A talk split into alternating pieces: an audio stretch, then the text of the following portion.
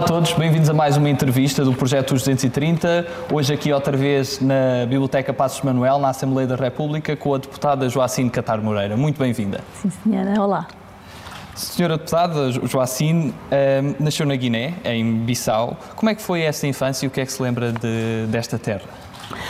É, hum, é uma época, não é? Uh, digamos assim, hum, com uma, com uma energia uh, que eu uh, nunca encontrei em mais época absolutamente uh, nenhuma. Eram os anos de, de 1982, 84, 88, isso assim tudo, em que ainda havia ainda, vá, digamos que, a energia da independência e esta energia da independência, da necessidade de reconstrução de uma nova era e por ali fora, uh, era simultaneamente uma época em que esta energia se estava a desvanecer, não é? Entre 1980 e 1989, não é? Especialmente, é, uh, era uma época em que as ideias revolucionárias da independência estavam, um, uh, estavam digamos assim, a serem confrontadas por uma realidade que era o inverso disto não é? Em que não estava efetivamente a haver desenvolvimento, em que não havia recursos económicos e financeiros, em que as instituições não funcionavam, em que as escolas não funcionavam e em que estava a emergir uma elite endinheirada que não era ampla, digamos assim, mas que era uma elite endinheirada. Era uma, uma elite endinheirada que contrastava completamente com um ambiente de dificuldades de vária ordem. Portanto, eu nasço numa época em que um, em que esta ótica revolucionária estava-se a desvanecer devagarinho e em que iniciou uma imigração para a Europa, não é? Uh, e é neste ambiente de, de enormes dificuldades monetárias, financeiras, de acesso digamos assim, é que a minha avó acha que é melhor mandar-me. Mandar-me para. Uh, uh, para.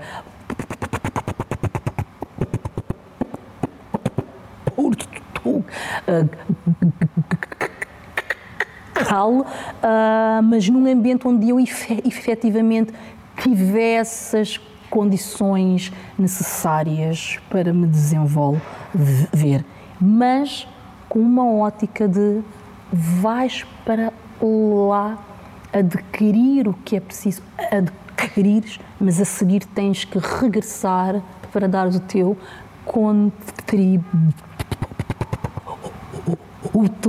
para o desenvolvimento. A minha avó era uma enfermeira com uma ótica muito revolucionária, mas embora ela fosse a pessoa mais reservada, não é?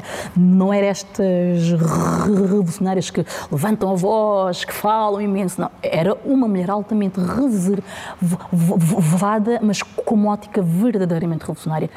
Tão revolucionária que ela rejeitou emigrar, rejeitou várias ofertas não é? De estar aqui num país europeu com ordenado estável todos os meses e por aí fora, porque ela achava que onde, era, onde ela era útil era onde ela fosse efetivamente mais necessária. Então ela me incutiu isto, não é? De querer eu ir para a Europa, mas depois não me manter ali. A ideia era estar cá, efetuar o que era útil para ali fora, mas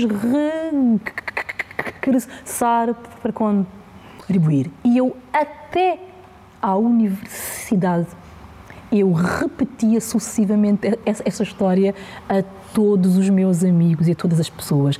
Eu sou daqui, eu estou aqui momentaneamente, eu vim aqui somente estudar, mas a seguir, mal eu acabo os estudos, vou regressar para dar o meu contributo. Isto era sucessivamente, uh, vá, uh, digamos, uh, um, uh, o que eu, eu, eu ia me autoconvencendo sucessivamente de que eu estava cá momentaneamente, não é? Mas antes de terminar a minha licenciatura, resolvi ir lá não é? Portanto, andei aqui um ano, fiz horas extras, economizei por ali fora, comprei a minha passagem e disse: irei ali olhar para decidir em que áreas é que eu irei ser verdadeiramente útil e a seguir, com base nisso, eu oriento-me e a seguir irei lá. E Epá, mal eu saí do avião, senti aquele calor, aquela umidade, a, a, ansiedade de, de me adaptar a, a, uma outra maneira de, de respirar, não é? o ar, eu olhei e disse: epá, eu acho que uh, esta final não vai ser assim tão, tão fácil, tão óbvio como eu achava. E eu andei lá 45 dias em que toda, toda a gente me dizia já não és aqui, tu agora já és de lá, a tua maneira de estar, de dizer as coisas, a tua forma de andar até, a tua forma disto e daquilo, tu já não és daqui. Eu, não, não, não, eu sou daqui, eu sou daqui, eu sou daqui. Mas olhar uh, e, e existir esta necessidade de me adaptar a um espaço e a um ambiente onde eu achava que era o meu ambiente, é que me fez entender que não fazia mal, não era errado eu admitir que alguém que está desde os oito anos em Portugal é também português, não é? Uh, e foi ali onde eu iniciei a achar uh, que eu iria ter uh, muito maior necessidade de, de me esforçar para me adaptar a um ambiente que, embora toda a gente me repetisse que era o meu ambiente, e embora eu me repetisse a mim de que era o meu ambiente, na verdade não era o meu ambiente, não é? Poderia vir a ser o meu ambiente, mas o meu ambiente era a Alverca do Ribatejo, eram as ruas de Lisboa, era Cradil, era Malveira e por ali fora. Eram, eram os ambientes onde a maior parte da minha existência, das minhas referências cotidianas se encontravam aí. E eu acho que já falei, não é? E como disse, imensa. veio, veio aos oito anos para Portugal, exatamente, Exatamente. para a casa-mãe do Gradil. Sim, o que é sim. que a marcou nesta instituição ao longo destes anos todos que frequentou? Imensa coisa, imensa coisa. Um era uma é, ah, era uma instituição re- religiosa, embora claro oficialmente correspondesse ao que nós hoje tratamos o como de PSCS, não é? Era uma instituição religiosa com irmãs espanholas dominicanas da Anunciata e elas hablavam aquele seu espanhol misturadíssimo com português. Portanto, eu andei du- du- durante anos a achar que sabia falar espanhol até ouvir um, um espanhol a falar espanhol. Ah, afinal não sei falar espanhol, né? Porque, porque elas misturavam espanhol, eh, português e por ali fora, não é? Ah, e era era um ambiente ah, com muitas restrições, muitas, muitas restrições. Portanto, eu não conseguiria lá andar com uma luzinha de alças, porque era considerado imoral. Portanto, nós tínhamos necessariamente que usar blusinhas que, no máximo, dos máximos, terminassem eh, aí para não mostrar o início dos o- ombros e não usar essas blusinhas alças para não mostrar eh, o início das nossas áreas, digamos, mais íntimas. Era preciso usarmos algumas saias e alguns vestidos também que não mostrassem os portanto acabavam-se com todos os inícios e com todas as hipóteses hum, de, de uma imagem mais moderna, mais atual e havia mesmo um enorme policiamento do vestuário. Nós, antes de andarmos e sairmos, a irmã ia lá verificar se está- estávamos bem ou se não estávamos bem. Então, várias vezes dizia: "V- vai para o vestiário alterar essa tua saia, vai para o vestuário alterar essa tua blusa, vai para o vestuário alterar por ali fora. Mas a minha ansiedade nessa época não era necessariamente o vestuário, o não haver maneira de se comer pastilhas elásticas. Não é? Porque era assim olhado como uma he- heresia absoluta. Então, nós, mal houvesse maneira de irmos a algum sítio, de recebermos alguém, alguma amiga, alguma mãe, algum pai, dizemos sempre: tragam-nos pastilhas elásticas, porque estarmos a mastigar, a mascar e fazer aquelas coisas todas era para nós uma onda de liberdade absoluta. Mas a minha ansiedade era a quantidade de vezes que nós tínhamos que orar. Eu não gostava de rezar e estar durante oito anos num ambiente onde eu odiava orar, e em que nós orávamos de horas a horas, por exemplo, todos os dias, mal nos levantássemos, orávamos para abençoar o novo dia. Antes das refeições, orávamos. Após as refeições, orávamos. Todas as tardes, rezar o terço, quartas-feiras, ir à missa, sábado, catequese, domingo, missa. Portanto, isto foram anos assim. E eu não gostava de rezar, não é? E, e nem de orar, nem de efetuar aqueles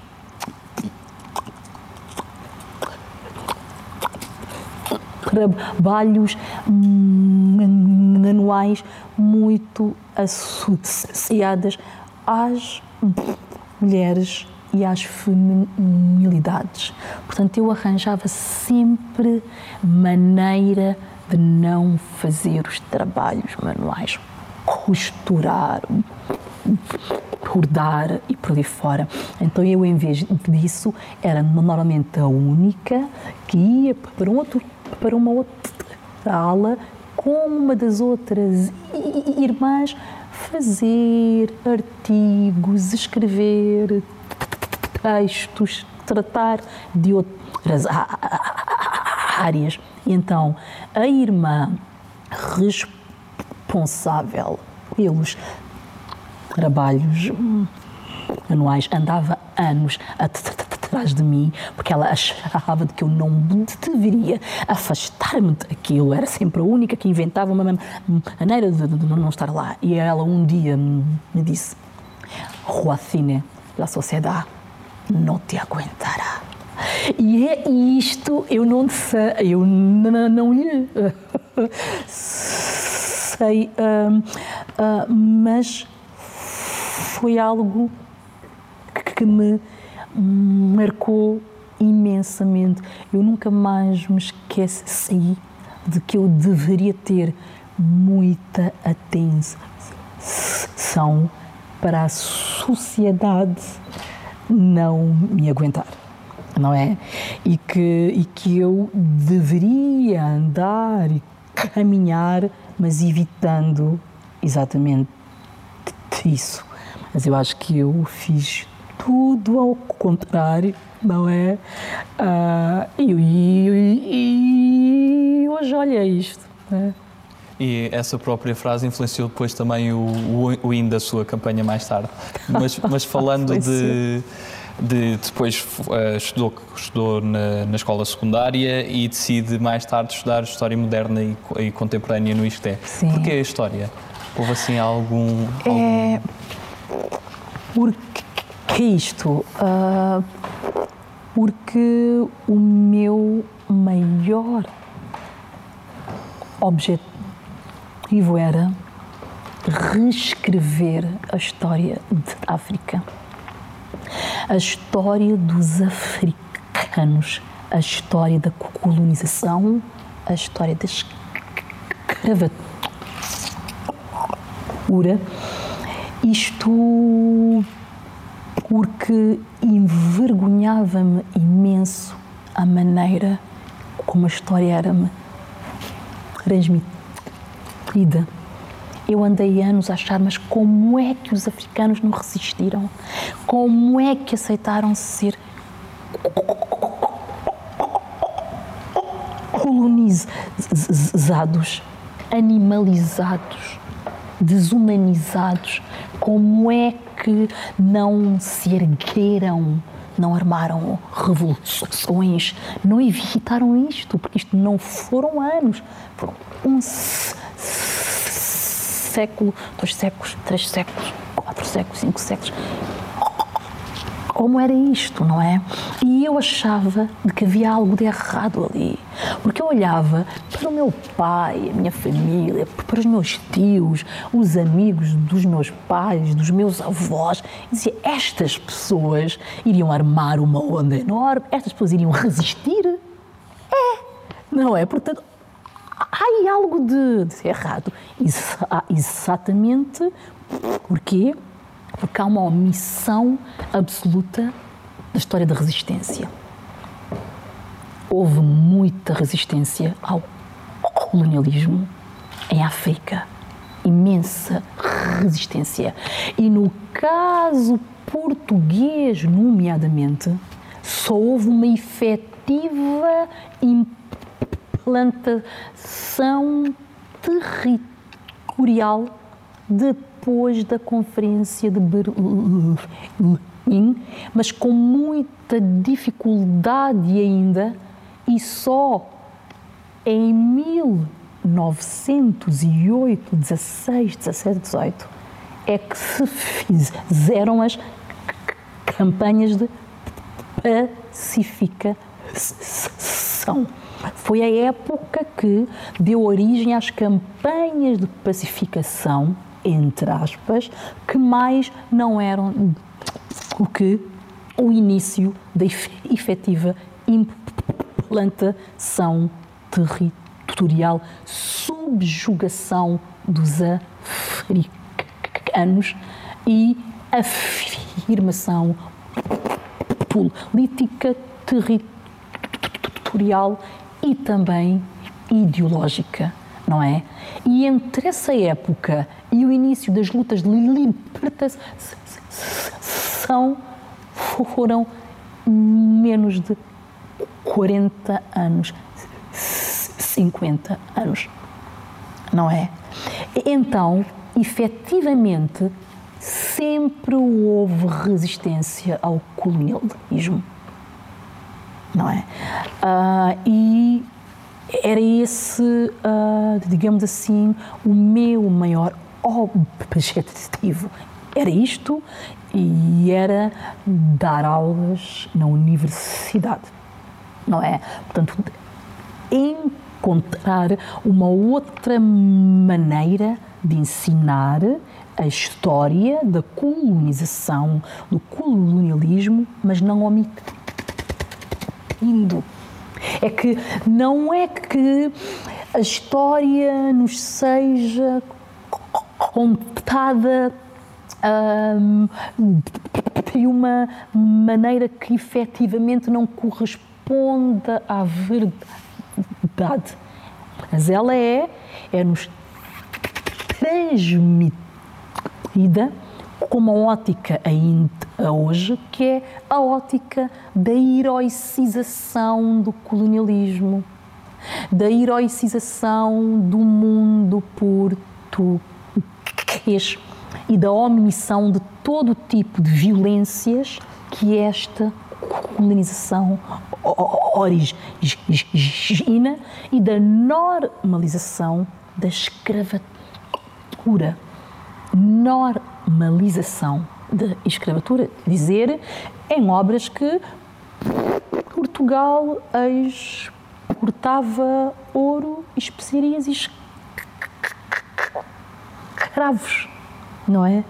Ainda usando a mesma retórica daquela época da objetificação, não é?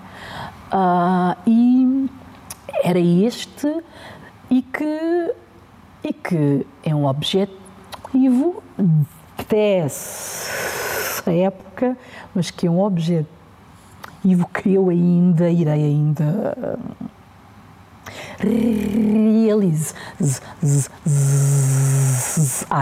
Sim. Uma das coisas que também chamou a atenção de, das pessoas foi o facto da Joacine ser gaga. Era algo que, que, em Portugal não estávamos tão habituados, mas existe noutras realidades, como o Parlamento Europeu. Sente que o facto de ser gaga lhe trouxe muito mais adversidades durante a vida e foi algo que também uh, foi um, um, peso quando entrou no, no Parlamento sentir essa maior dificuldade? Obviamente, não é? Uh, e especialmente num ambiente, numa era em que era das urgências, não é? Era das urgências, dos SMS, da definição dos caracteres, não é? Numa era em que se alguém está e diz alô, sim, estou e não diz logo uma resposta imediata. A pessoa diz: Sim, sim, sim, estou. Ai, alguém não, está a linhas. Tem, estou. E a pessoa está: uh, Estou. Então, adeus. Portanto, isto a mim sucedia-me várias vezes. Eu, ainda a iniciar, a cumprimentar, a pessoa já tinha desligado o telefone não é? Uh, e, obviamente, não é que numa era das urgências, da rapidez e por ali fora, que é absolutamente desafiante ouvir alguém que gagueja, não é? É que, que isto uh, não é unicamente a pessoa que queja que necessita de se adaptar, de encontrar as melhores maneiras de comunicar de uma forma mais eficiente. Também exige que o interlocutor desacelere. E isto é um desafio enorme, porque normalmente as, as pessoas têm uma resistência enorme à desaceleração. Elas só desaceleram quando entram em casa e estão em frente à televisão é? Ou então desaceleram na hora de ir dormir, não é? Porque desde que se levanta até na hora de se dormir, a pessoa anda sucessivamente numas eficácias, eficiências disto, daquilo, do outro. E então é isto que nós exigimos, que haja uma desaceleração é óbvio que eu me esforço para não gaguejar imensamente, eu me esforço para ter maior eficácia na minha comunicação e por ali fora, mas às vezes não há maneira, não é?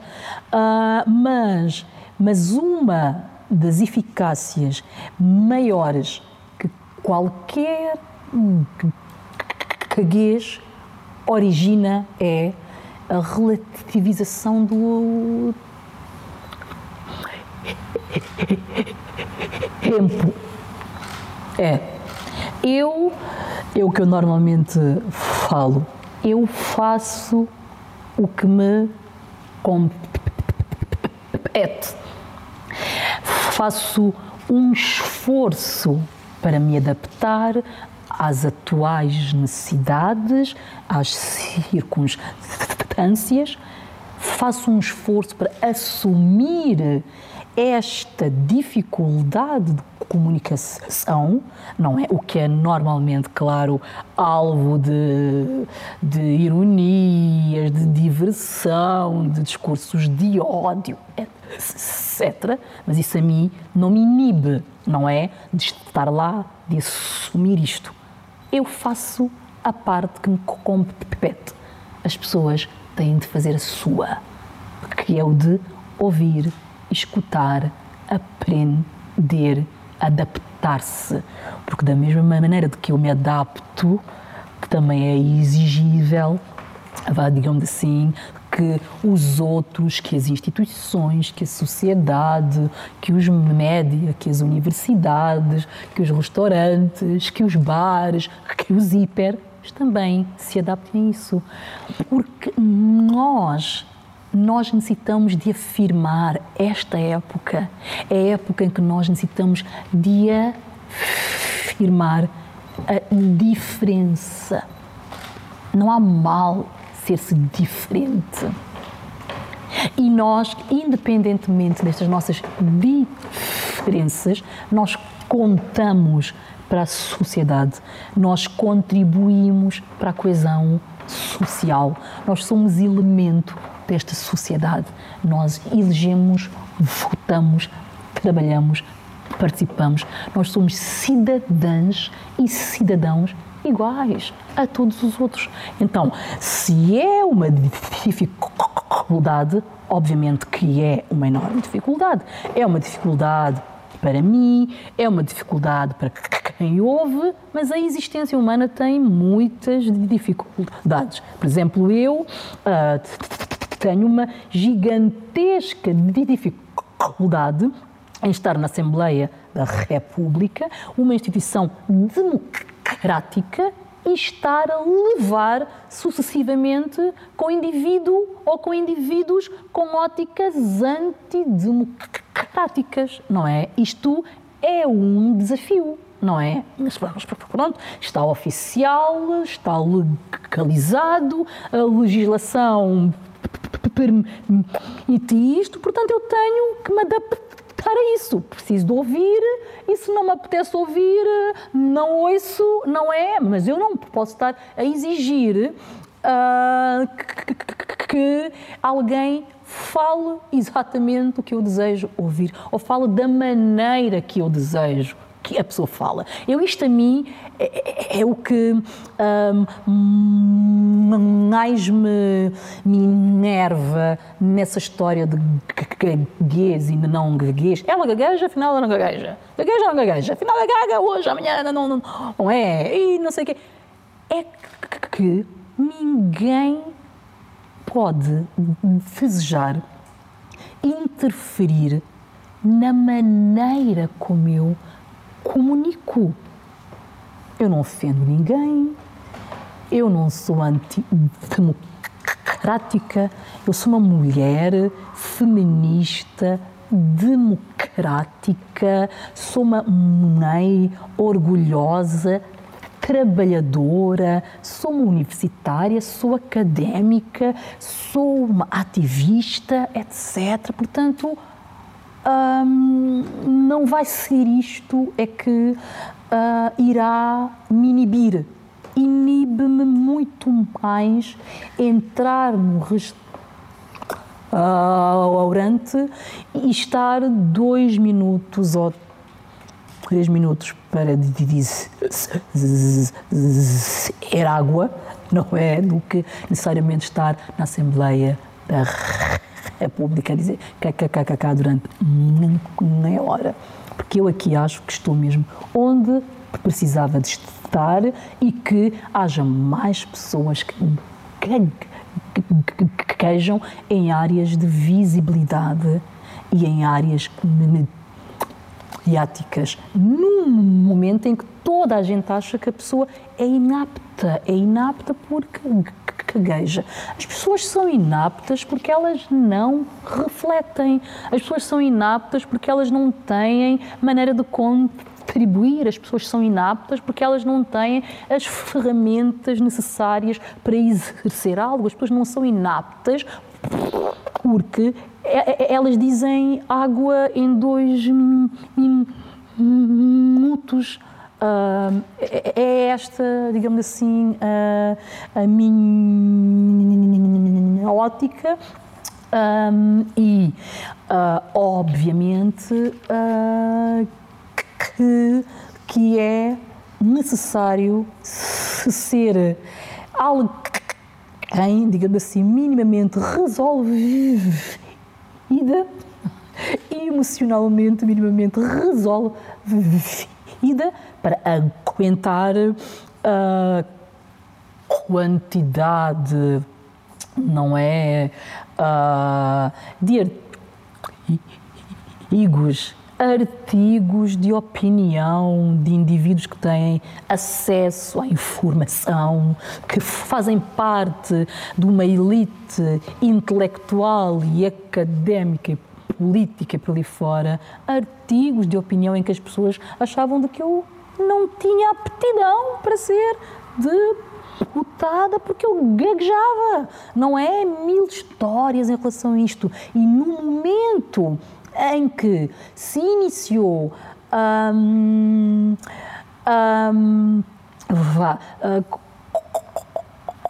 quando iniciou a haver alguma empatia com a minha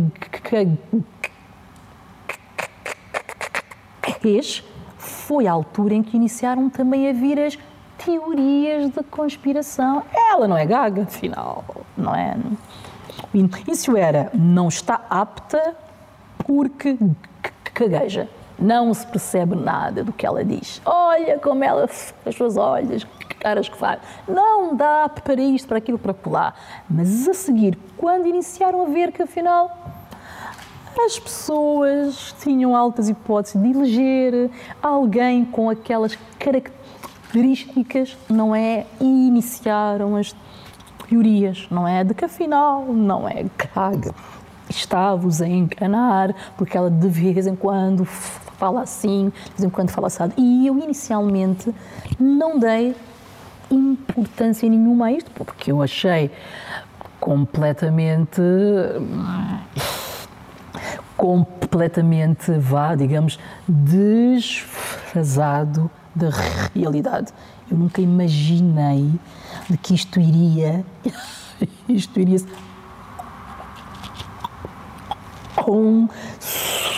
consolidar de uma maneira que ainda hoje, quando eu estou andar na, rua, olha, desculpa lá, afinal, gagueja ou não gagueja?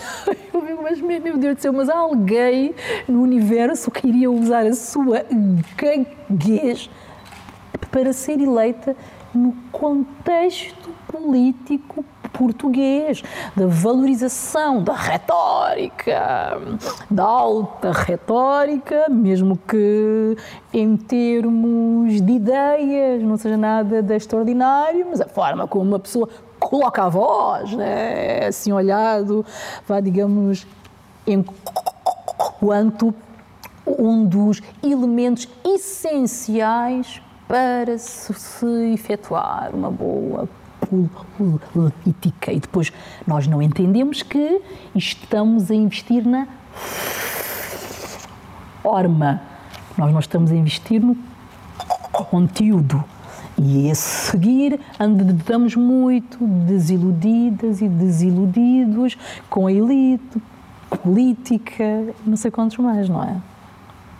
O seu percurso político e político-partidário também teve um desenvolvimento eh, muito, muito, rápido e foi eleita escolhida pelos próprios militantes do partido em primários, sim, é o sistema do, do LIVRE, e depois foi eleita em 2019. Sim. Depois houve toda a questão, que também foi muito mediatizada, claro. de, da sua cisão com, com o LIVRE e da retirada da confiança política e passou a ser eh, deputada não inscrita. Como é que recorda todo esse período, não só da eleição, mas depois também dessa cisão e quais são os maiores desafios agora de, de, ser uma deputada não inscrita? Porque se calhar lá em casa também não saberão o que significa. Sim, sim. Eu, eu evito recordar essa época, mas evito. Uh, isto uh, porque é algo com o qual eu ainda não me consigo ainda relacionar. Eu não me consigo relacionar com a ideia de eu ter sido eleita no âmbito de um partido que aceitou e que me deu toda a margem de manobra para afirmar uma ótica, uma visão ideológica e política feminista, antirracista, ambientalista, etc. Uh, mas uh, custa-me imenso enquanto mulher inteligente que eu me considero de aceitar a que eu fui totalmente enganada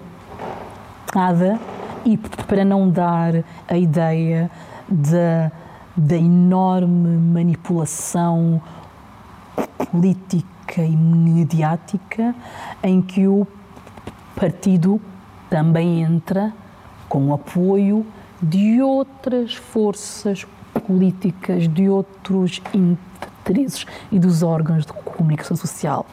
O meu partido, pelo qual eu fui eleita, aliou-se aos que me achavam inapta para estar na Assembleia da República República, uma semana após a minha eleição, uma semana já havia SMS e WhatsApps a serem colocados em que os dirigentes diziam ela não pode ficar aí, ela tem de se ir. Embora não é? E acho que, que isto é um elemento que eu antes nunca ainda tinha falado, não é? Mas no tipo uma semana após a eleição, que foi uma eleição histórica, não é? Monumental, celebramos aquela eleição com uma ansiedade, com uma alegria alta por aí fora, e uma semana mais tarde há mensagens do WhatsApp a ver a maneira como alguém me pode substituir rapidamente na Assembleia da República, com uma espécie de ripa, não é? Que já estava disponível para o que detesse e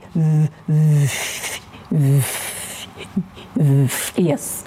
E, e, isto é algo que eu não esquecerei, não é? Mas ainda. Uh, ainda não olho ainda com distanciamento que é necessário, não é? Uh, mas, mas independentemente, uh, era um partido uh, com uma ótica ambiental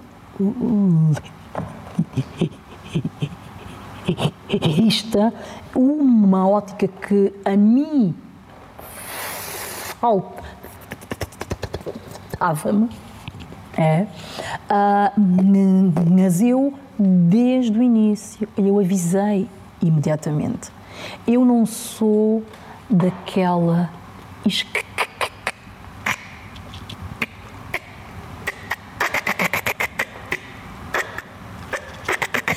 uh, que está no meio das outras. Eu sou da esquerda, mais à esquerda Portanto, há aqui algo que nós precisamos de ver. E eles disseram, não, nós estamos receptivos a que haja aqui uma nova época, porque nós durante estes anos todos não conseguimos eleger, nem, nem, nem para as europeias, nem para as autárquicas e legislativas, e obviamente há aqui algo que é necessário nós alterarmos e não sei quantos mais, e, e nós consideramos que é essa ótica que nos alta, não é? Que é a dos movimentos sociais, não é? Uma ótica mais revolucionária, antirracista, feminista, interseccional e nós estamos disponíveis a, por causa disto, é que eu entro ali, por insistência.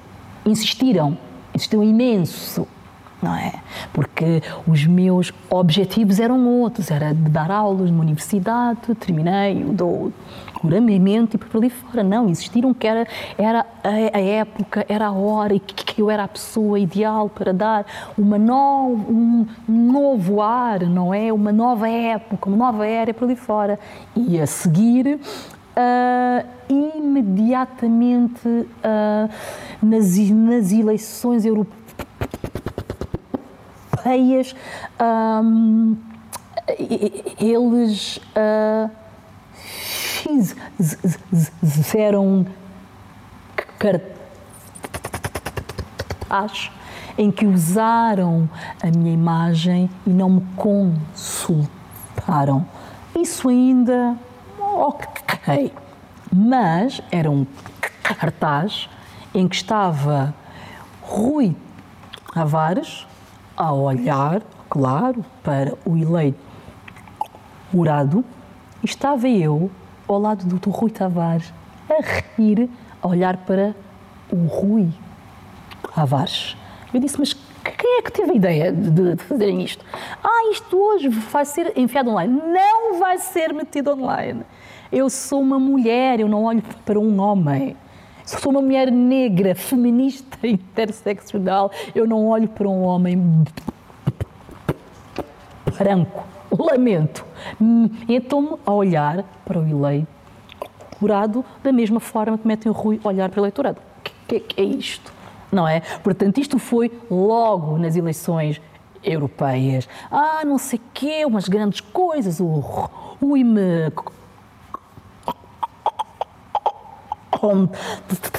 contacta muito irritado porque era um não sei quê. original. Eu disse, originalidade é algo, isto é outra história. Eu não vou estar num outdoor a olhar. Uh, era um homem, não é fora. Portanto, isto foi já, já, já ali. A seguir, nas eleições legislativas, foi uma confusão enorme. Porquê? Porque, como o Rui não foi eleito nas europeias, eles mesmo achavam que era muito difícil que eu fosse eleita nas, nas legislativas.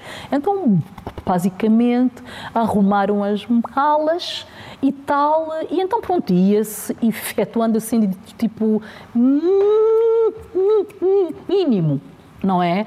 E eu, uh, era a minha imagem, e então eu convoco todos os meus amigos de várias áreas de designers, artistas, atores, etc. Pessoal, temos que nos unir, não há orçamento nenhum, mas nós necessitamos de ter ideias originais para pelo menos isto acabar com alguma dignidade. O objetivo era este: efetuar uma campanha com alguma dignidade. Eu não achei que eu fosse eleita verdadeiramente, não é não devido às minhas ideias, não pelo fato de ser uma mulher negra que gagueja, mas pelo enorme desinvestimento, não é? E, mas quando iniciamos a ver os efeitos dos contributos dos amigos, das amigas artistas, do hino, da campanha, as imagens, o outdoor, as fotografias, as ideias, iniciamos a ver que pela primeiríssima vez o partido entrava nas sondagens das eleições legislativas foi uma euforia total, não é? Porque porque nós não estávamos à espera, não havia euros para rigorosamente nada. E às vezes éramos oito ou nove a dar ali os não sei quê de um lado e do outro e por aí fora, portanto nós não estávamos mesmo minimamente então aí é que nós aumentamos a ênfase, a energia e não sei quantos mais isto andou, mas também foi depois nessa época em que já havia hipótese de estar nas sondagens e em que já havia alguma cobertura mediática que não houve nas eleições europeias, é que então ali já a malta do partido arregaça as manguinhas e diz: Pronto, agora vamos ver. Eu ali disse: Não, não. Agora vai ser da maneira que eu estou a orientar isto. Não, não, não. Agora vai ser assim. Ai, não, não, nós, nós achamos que não. Não, não. Agora eu é que vou orientar a campanha até às eleições. E eu fui eleita, não é? Mas, obviamente, que foi uma eleição num ambiente ácido Portanto, inevitavelmente, mais tarde ou mais cedo, algo de errado iria nos a suceder. Mas eu nunca imaginei de que era imediatamente. Eu ainda achei que iríamos dar um ano e meio nisto e talvez até nos iríamos depois entender, uh, imar as arestas e tal, isto iria indo. Eu nunca imaginei de que iria ser algo do tipo antes do ano acabar, nós precisamos de afastá-la de lá. Então, invenção de assembleias urgentes do LIVRE todos os fins de semana, mediatismo à volta disto, mediatismo que nunca existiu antes, não é? Mas de repente um ai, um eu, eu já dava origem a artigos, já dava origem a uma peça, já eram televisões e por ali fora. Portanto, houve uma urgência em afastar me E isto é algo que eu não desculparei em momento nenhum. Isto é inaceitável. Nenhum partido que se diga da esquerda haja assim com a pior deputada do universo. eu nem sequer tive oxigênio, porque nem houve uma maneira de eu estar ali, porque era todos os dias, hora a hora, algo de errado, algo de errado, e nós mesmo assim, no gabinete, num esforço para cumprirmos o calendário parlamentar, de estar nas comissões, nas subcomissões, de ter iniciativas legislativas, de efetuar o que era necessário que nós efetuássemos. Mas no, no meio de bombardeamentos, não é? Portanto, nem sequer me deram oxigênio para eu errar. Não houve erro nenhum. Não houve erro nenhum. A abstenção não foi um erro, foi uma orientação não foi um erro, porque eu, todo, toda a gente que me conhece, sabe que eu votaria favoravelmente ao voto do Partido Comunista. Eu, aliás, estive quase para militar no Partido Comunista e não havia manifestação nenhuma no qual eu não andasse e andava normalmente onde estava o Partido Comunista. Portanto, eu não achava que aquilo fosse algo radical, mas naquele fim de semana estava marcada uma assembleia urgente, uma assembleia extraordinária de indivíduos que hum, desejavam discutir a radicalização do Partido Livre pela Joacine, de que eu estava radicalizado, que já ninguém reconhecia o Partido Livre, que era um partido moderado, que estava no meio da esquerda e que eu estava a radicalizar aquilo tudo. Portanto, o que eu disse aos meus assessores foi eles que nos orientem qual é o sentido de votação que nós precisamos de ter.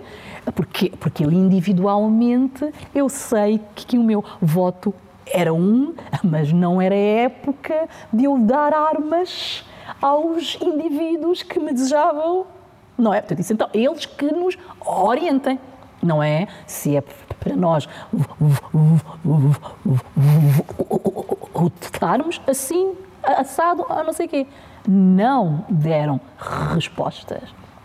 E eu disse aos meus assessores, a partir de hoje eu quero tudo por e-mail, tudo registado. Não é por eh, não, não sei o quê. Manda-se o e-mail e eles têm de dar resposta via e-mail, porque aí está a hora que foi enviada e a data por fora. Eles não enviaram durante vários dias, vários dias. Até umas horas antes insistiu-se ainda, se faz favor, nós precisamos urgentemente. Não é um elemento, são vários elementos. 15 ou 11 elementos que fazem parte da direção é impossível que nenhum daqueles indivíduos, durante vários dias, não tivessem olhado para o e-mail de um partido que tinha representação parlamentar. Portanto, não houve esta orientação.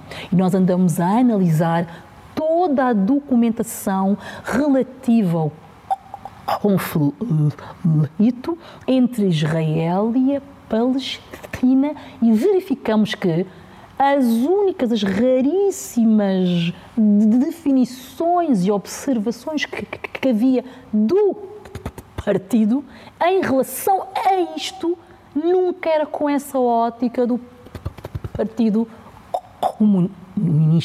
Normalmente dizia o quê? É preciso que haja o cessar fogo de ambas as partes. É preciso negociação de ambas as partes. É preciso isto, aquilo de ambas as partes. E o voto do Partido Comunista só condenava inequivocamente Israel. E nós andamos até a última hora a pensar: se nós erramos aí, na Assembleia depois de amanhã vai ser um elemento que eles vão inventar para dizer vamos retirar a confiança política. Nós estávamos a evitar isso. A evitar isso. Então nós fizemos, então olha, talvez, e foi a orientação, abstenção. E se depois houver necessidade, faz-se uma declaração, não é? Em que se vai explicar isto. Daí a origem da abstenção. Horas mais tarde, o partido manda um SMS já eram várias horas depois, dizendo hoje houve uma abstenção. Só se lembraram disto porque houve alguém que foi nas redes sociais dizer Joacina absteve-se e, e, e a onda iniciou. No dia a seguir, de manhã, sem conversarem comigo, fazem uma declaração, enviam aos órgãos de comunicação, demarcando, dizendo que o LIVRE é, é, é uma entidade de esquerda, da esquerda revolucionária e por aí fora. Então eu já era, de repente, eu passo, não é, de extremista radical da esquerda revolucionária que estava a radicalizar o partido moderado para uma mulher da extrema direita sionista a favor de Israel.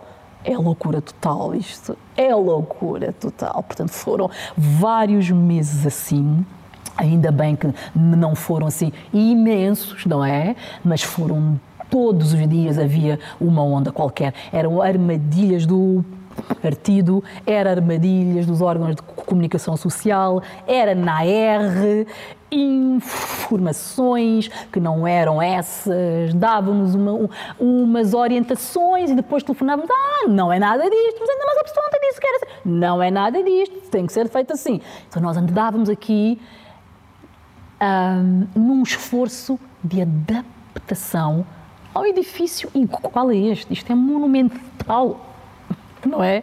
Num esforço ainda de adaptação, de conhecimento, de regimento da Assembleia da República, dos estatutos dos deputados, de estar ali otimamente em todos os trabalhos parlamentares, eu iniciava as minhas intervenções exausta, gaguejava imenso, imensamente, começava exausta, terminava exausta, porquê? Porque era uma... Era isto, não é? Era um ambiente em que me iam retirando o oxigênio sucessivamente e isto ainda com todo o discurso de ódio online, com os ataques todos e por aí fora. Portanto, uh, eu acho que se eu sobrevivi a isto, hoje em dia eu aguento já o que houver. E na, na, sequência de toda esta situação, Sim. admite voltar-se a candidatar numas próximas legislativas? é, um, é ainda algo que eu, honestamente, eu hoje não, faço ideia ainda. É o início ainda, passou, digamos, um, um ano, não é? Uh, um ano muito desafiante, um ano muito desafiante. Acho que assim o, o ano mais difícil de toda a minha existência.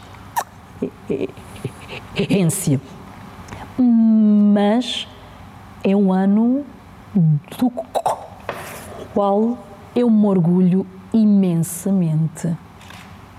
Fui eu que inscrevi a agenda antirracista na Assembleia.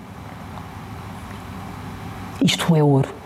especialmente numa época igual a esta de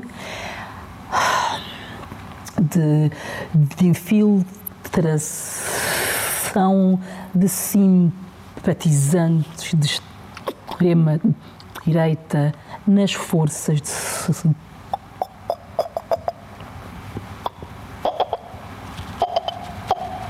segurança, num ambiente de alastramento da, ideologia ultraconservadora, racista, misógina, sexista, populista e fascista. Este momento é o momento em que todo o meu trabalho enquanto deputada faz o maior dos sentidos. E as minhas iniciativas legislativas para uma deputada não inscrita, que basicamente não tem orçamento nenhum. Não é? Tem um orçamento para uh, ter um assessor a regime full-time e uma administrativa mal remunerada em regime de part-time. Houve uma redução gigantesca do meu orçamento e não houve redução nenhuma da subvenção que o partido recebe todos os meses. Quase 14 mil euros ao mês é o que recebe o meu anterior partido sem representação parlamentar, sem fazer nada. Sem fazer nada. Eu, aqui, enquanto deputada não inscrita, recebo 2 mil e tal euros todos os meses para ter assessoria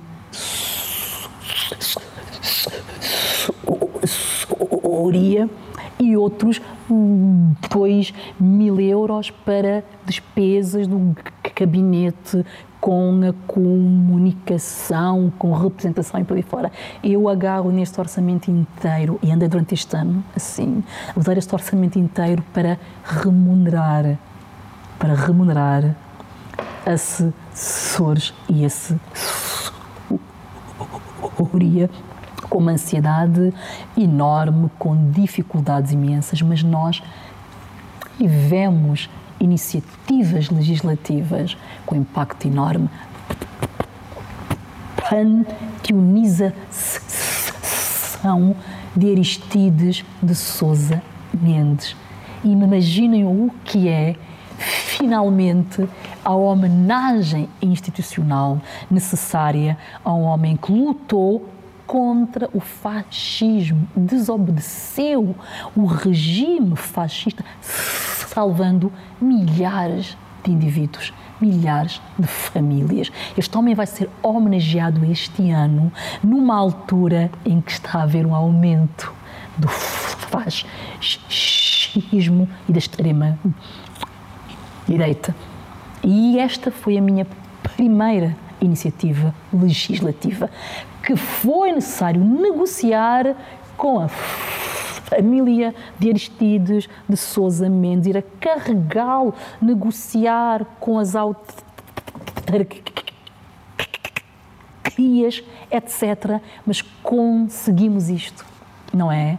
Vai haver um observatório uh, do discurso de ódio racismo e xenofobia para combater a normalização do discurso de ódio.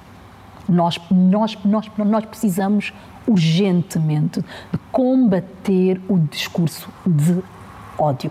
Um,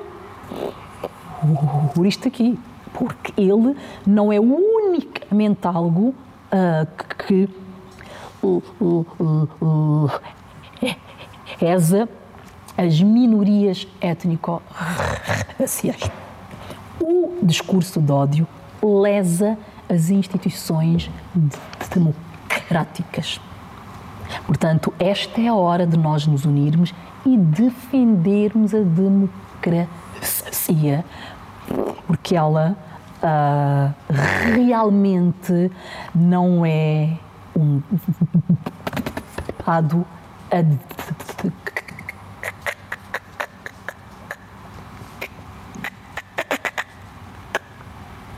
querido.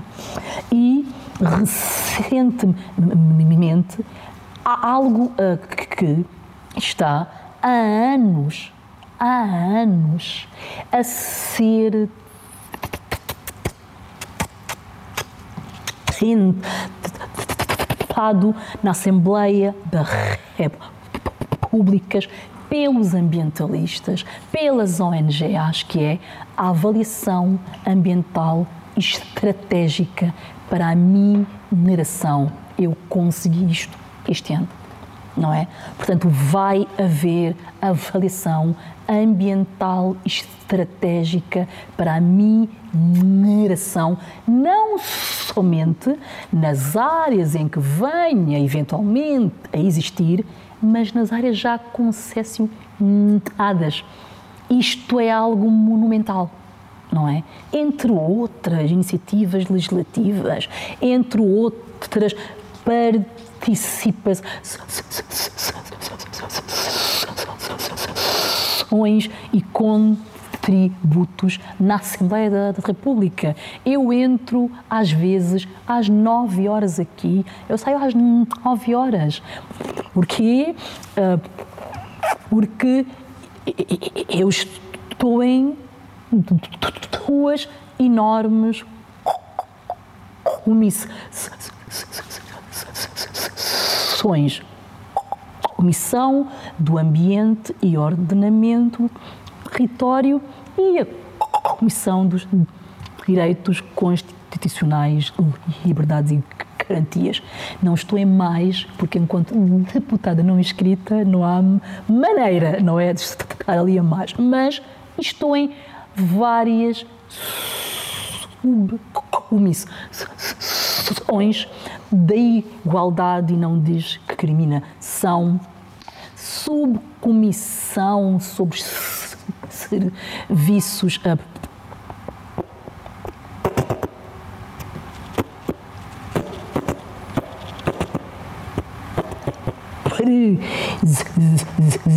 presenciais, estou em vários grupos de trabalho, vários, de várias áreas, desde o ambiente aos direitos e por aí fora. Portanto, eu estou aqui todos os dias, várias horas ao dia, estou alegremente, estou orgulhosamente e eu acho que no final desta legislatura todo esse ódio vai se transformar transformar num amor infinito. E antes de, de, passarmos para as nossas perguntas mais dinâmicas, Sim. temos aqui duas questões também curtas do, do público. Sim. A primeira é do Diogo Barbosa, que pergunta com que partido com assento parlamentar mais se revê. Ai meu Deus, isso é muito difícil. Isto é muito difícil. E especialmente numa época de eleições presidenciais, é ainda mais difícil. Uh, ainda. Eu, eu, obviamente, que eu sou uma mulher negra de esquerda, inequivocamente. Mas a esquerda nacional nunca me satisfez as minhas necessidades de representatividade, não é? Portanto, há alguns elementos no Partido Socialista que eu admiro imenso e antigos deputados, nomeadamente a antiga deputada de origem cabo-verdiana Celeste Correia, que lutou aqui para a melhoria da lei da nacionalidade, como eu nunca vi os outros partidos de esquerda lutar. Simultaneamente temos o partido uh,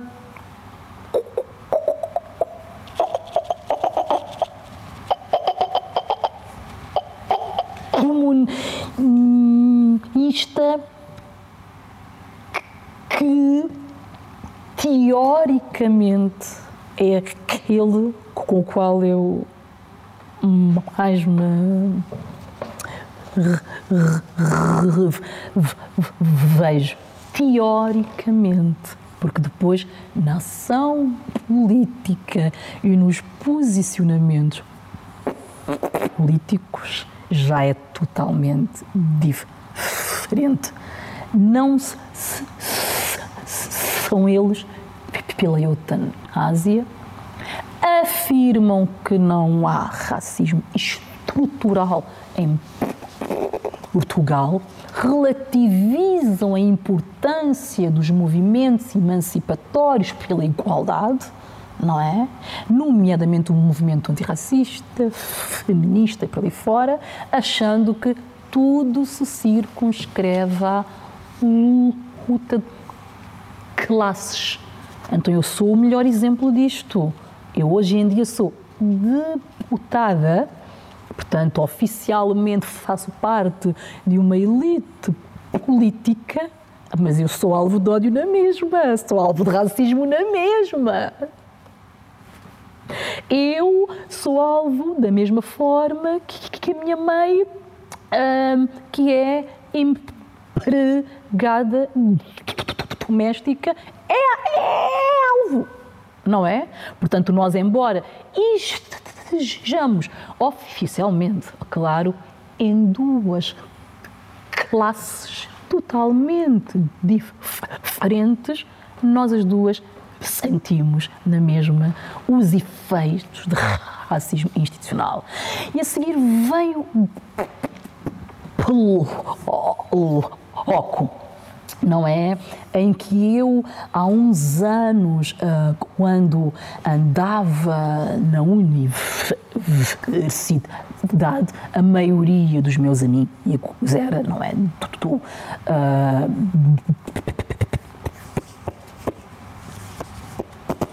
é. E diziam mesmo, pá, tu tens mesmo a ver, porque é que não vais lá para o BE, porque é que não entras no BE e por aí fora.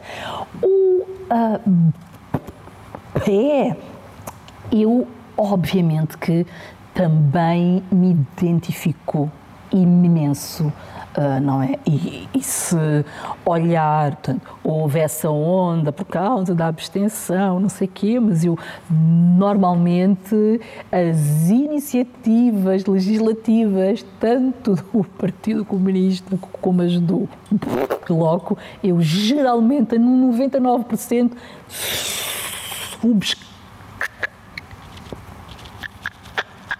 subscrevo-as, não é? Portanto, eles já têm a ideia de que esta iniciativa legislativa vai ter o aval da senhora deputada Joana. Mas, mas algo no pé que a mim me inquieta é Uh, e, e, é o facto exatamente de, de não ter hoje em dia aquela frescura revolucionária que inicialmente não é uh, tinha. E então assim olhando não faço ideia e o Hugo Mendes também faz uma pergunta, que também já mencionou aqui várias vezes, quais é que são as suas principais bandeiras, se escolhesse, por exemplo, três bandeiras? Obviamente,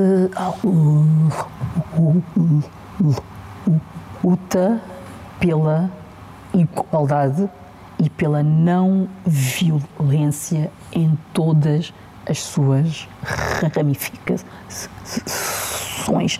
Isto engloba as minhas áreas, não é? Que são a luta antirracista, a luta feminista e as causas ambientalistas. Estão todas relacionadas com uma ótica que é uma ótica ultracapitalista de exploração do outro, com uma lógica extrativista dos recursos naturais, um, com essa ótica que é muito uma ótica da violência colonial.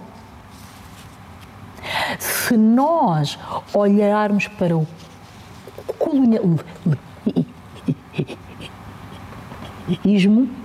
é ele uh, que um, é, vá, uh, digamos, é, um, é, é, é, o. Como é que eu hei de, uh, de dizer isto? O colonialismo é efetivamente a origem de todos os ismos violentos que nós andamos hoje ainda, não é? A relacionarmos com. É, o colonialismo foi uma empresa masculina e da hegemonia masculina e das masculinidades, não é? Portanto, antifeminista, objetificadora da mulher, enaltecedora da violência, dos ideais de masculinidade, de intimidação, de exploração, aí para ali fora, que é a mesma energia do capitalismo, não é? E que é a mesma energia do racismo. Porquê? Uh, porque essa ótica exigiu que a hierarquização dos indivíduos, a hierarquização dos territórios, a hierarquização muito usada para desumanizar e escravizar uns para o benefício capitalista. Nós hoje em dia lhe damos esse nome de capitalista. Essa época era o ouro, não era, eram as especiarias, não era, era a expansão territorial, os minérios e não sei quantos mais, não é? Portanto, é isto é que nós hoje em dia dizemos que é uma ótica capitalista. E que é uma ótica extrativista, não é? Que se relaciona com o ambiente, que se relaciona com os animais também hierarquicamente não é? Uh, e, e, que uh, é, é uma ótica de exploração. Portanto, isto está totalmente relacionado. Portanto, eu sou uma ativista antirracista mascarada de, de deputada. Avançamos agora para a parte das nossas perguntas mais dinâmicas. A primeira, começamos pelas escolhas. A primeira escolha que proponho é entre humildade e ambição. Ambição.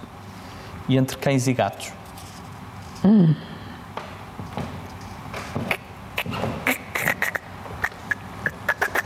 Cães. Sim. Uh, Kamala Harris ou Bernie Sanders? Kamala Harris.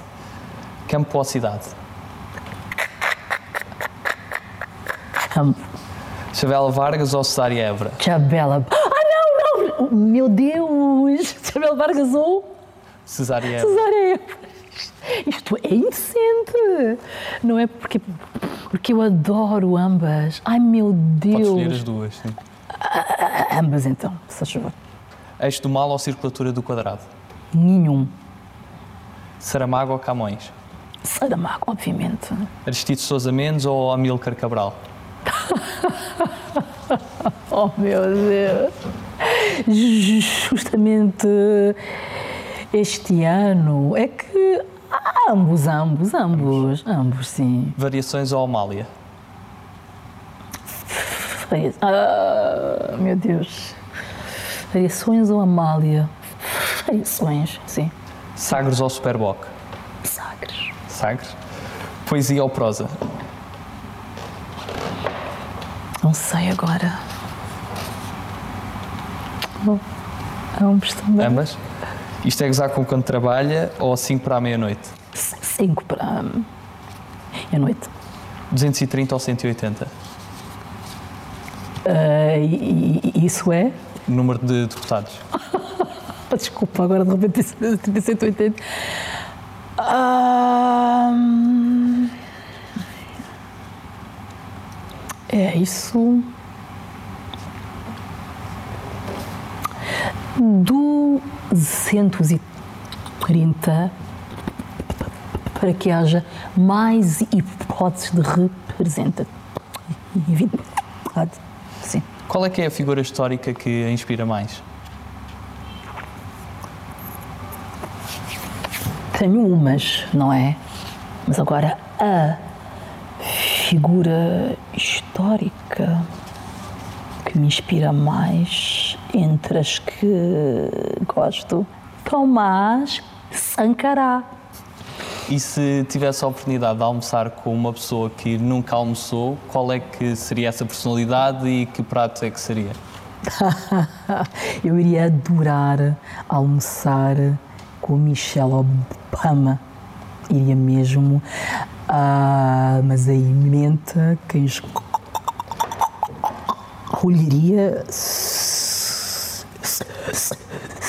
seria eu, não é? Porque a gastronomia dos Estados Unidos não é necessariamente assim ponto alto e o almoço seria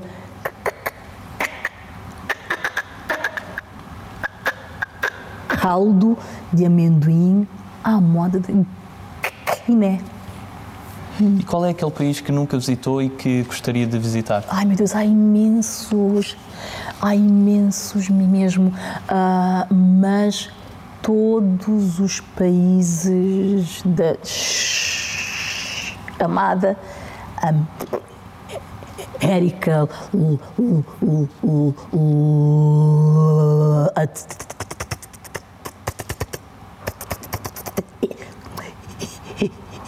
Latina.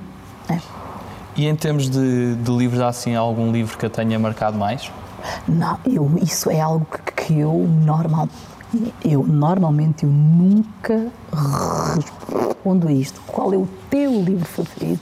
Qual é o teu filme preferido? Porque de época em época é um hoje e a seguir, uns anos depois, mais tarde é outro, e a seguir é outro, e outro, e outro, outro. Portanto, não vou. Qual é que tem mais presente de, de filmes ou de livros de recentes?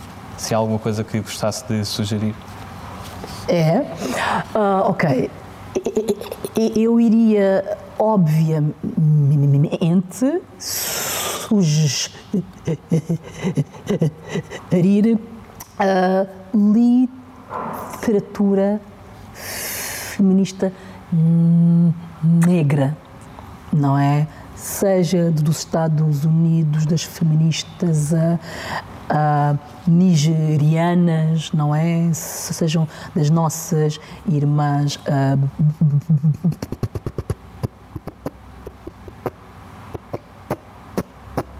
brasileiras.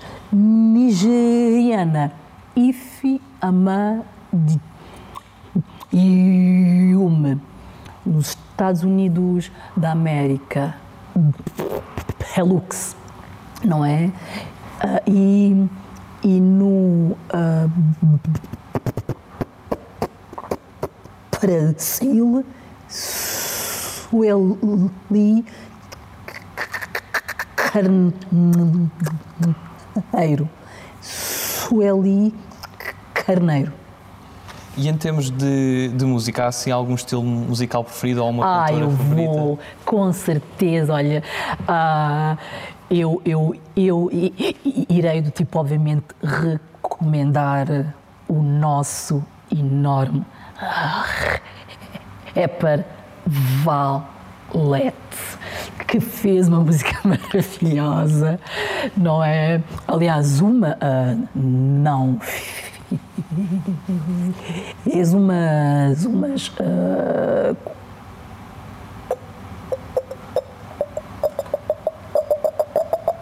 quatro, sim, uh, ou mais.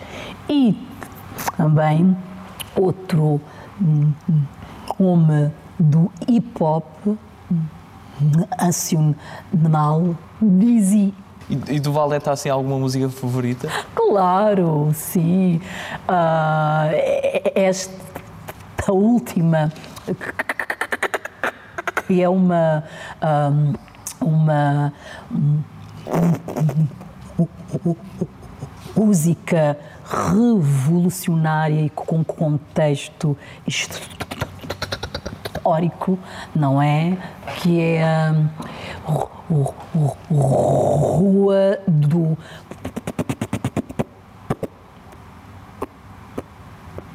Poço dos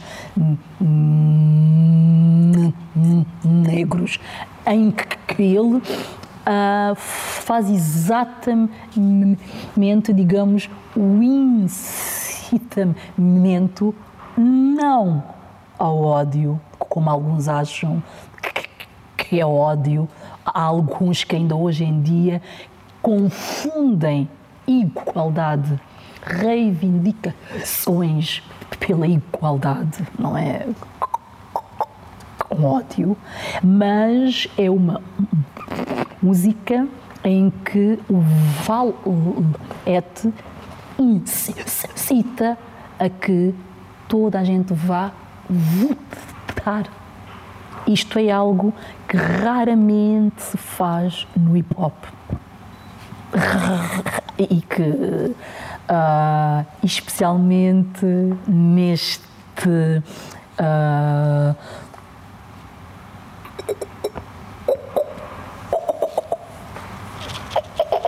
quadro, não é? É absolutamente revolucionário. E passamos para o nosso segmento de palavras soltas e peço que, que me diga o que, o que lhe vier à cabeça, palavras identifica com, com as palavras que, que escolhi. E a Sim. primeira que, que escolhi foi pandemia. Trabalhadores essenciais. Revisão constitucional. Revisão constitucional. Uh, direito de voto aos imigrantes.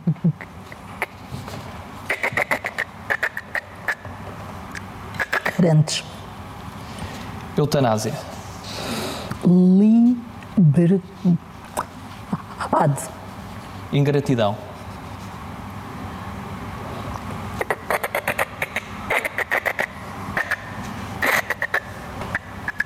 Arma. Lusíadas. Colonial. Touradas.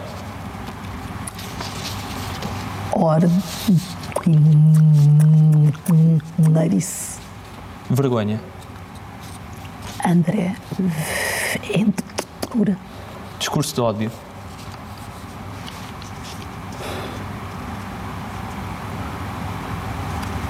Iniciativa legislativa.